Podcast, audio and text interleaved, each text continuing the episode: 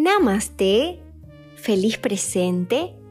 Mi nombre es Erika y esto es Cambiar Creencias. Mi intención y ofrenda con estas charlas es que sepan que hay técnicas y terapias disponibles para ayudarles a sentirse de la mejor manera posible. Nuestra mente y nuestro cuerpo son resilientes y tienen la innata capacidad de curarse a sí mismos, solo que a veces necesitan un poco de ayuda. Déjenme ampliar un poquito más esto. Todos nosotros nacemos como un papel en blanco. Somos programados para tener ciertas ideas sobre quiénes somos, qué podemos conseguir en la vida y por sobre todo qué tipo de personas, qué tipo de personas deberíamos ser. Desde que nacemos hasta los seis años aproximadamente, estamos en un estado de trance hipnótico. ¿Qué significa eso? Que aprendemos fácilmente en las cosas. Nuestro cerebro, nuestra mente inconsciente está en un estado de grabación continuo. Por eso muchas veces aprendemos idiomas, instrumentos, eh, matemáticas, somos más influenciables. Nuestro cerebro está en un estado de procesar cosas y de aprendizaje. Y lo aprendemos mucho más rápido que una persona a una edad adulta. Seríamos como patrones que se instalaron en nuestro ser. Lo que aprendimos desde que estuvimos en la panza de nuestra mamá hasta los seis años, lo que aprendimos en todas las áreas y en todos los sentidos, lo que aprendimos a través de los cinco sentidos en realidad, lo que aprendimos viendo, lo que aprendimos escuchando, lo que aprendimos en cuestión de gustos, lo que aprendimos en cuestión de piel, a través de todos los sentidos. Eso que aprendimos lo repetimos una y otra vez en nuestra adolescencia y en nuestra edad adulta. Es decir, somos patrones que otros se instalaron en nuestro ser, patrones buenos y patrones malos. ¿Sí? Digamos un ejemplo o de malos o de no tan buenos, porque no existe tal cosa como lo malo.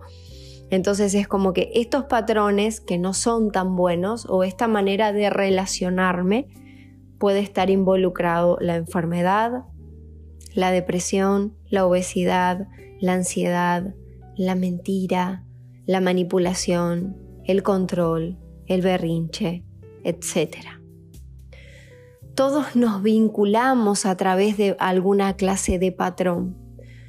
Si uno no siente, si un niño siente que no fue suficiente y es como que esas expectativas ya están en la panza de la mamá.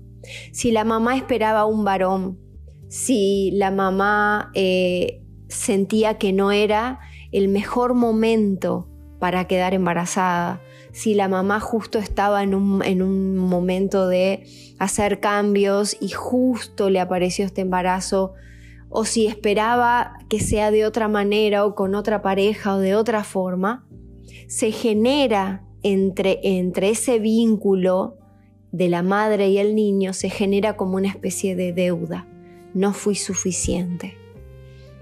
Si eh, la madre le dice al niño que le tenía que haber abortado, que hizo un esfuerzo, que se quedó, que se fue, que vino, que trajo, o para que él, para que él o para que ella viviera, o para que no se quedara sin padre, aguantó ciertos, ciertas situaciones o un matrimonio al cual no quería, se genera como una especie de deuda. Estoy en deuda con vos. Mi vida tuvo un precio que la madre pagó entonces ya de por sí hay un rechazo y aún no sentirse merecedor. Ese estímulo de deuda, ese estímulo de rechazo, ese estímulo de no ser suficiente, ese estímulo de tengo que ser leal porque ella dio la vida, porque ella dio la situación, porque ella se quedó, porque ella aguantó, genera una inflamación y toda inflamación en el cuerpo activa eh, endorfinas, activa hormonas, pero en particular adrenalina y, y cortisol. Dos hormonas que se activan cuando la persona está en una situación de peligro. Entonces eso atrae enfermedades. Eso atrae eh, un terreno ácido en cuanto al cuerpo. Eso trae una predisposición a adicciones. Eso trae a una exposición muy alta a no poder superar ese trauma. Entonces, para poder superar ese trauma o para poder superar esa deuda o lo que el estímulo o el patrón que se haya establecido, necesitamos ir al origen de eso. Necesitamos ir a donde empezó eso. Y en mi vida eh, esa, esa sensación de no ser suficiente, esa sensación de sacrificio, esa sensación de que no vine en el mejor momento y que quizás eh, le fundí la vida o es como que merecemos ser castigados por eso, hizo de que a los 18 años no solamente que me, tuve que ir de mi casa, sino también que me encontré en la, en la flor de la vida supuestamente, pero sin energía, sin ganas, con una ansiedad galopante, al borde de un ataque de depresión, queriendo eh, volver una y otra vez a un estado de esto es la vida, queriendo volver a un estado de ser salvada queriendo volver una y otra vez al estado de enfermarme, que fue el patrón que mi niña grabó una y otra vez para no sentir tanta culpa. Si yo me enfermo y si yo necesito de ese cariño, no voy a ser castigada. Ese fue un patrón que, que grabé en mi vida. Y a los a los 15 años más o menos yo ya empecé con muchísimos problemas en el sistema inmunológico, que eso terminó desencadenando una afección autoinmune. Toda afección autoinmune tiene una base emocional de un rechazo, donde uno dice, no soy querido, entonces quizás no tengo ni la fuerza, ni el valor, ni el coraje para sacarme la vida, pero hay alguien adentro que lo hace por mí. Y ese alguien es el sistema inmune que le trata de apegar a todo lo habido y por haber en uno.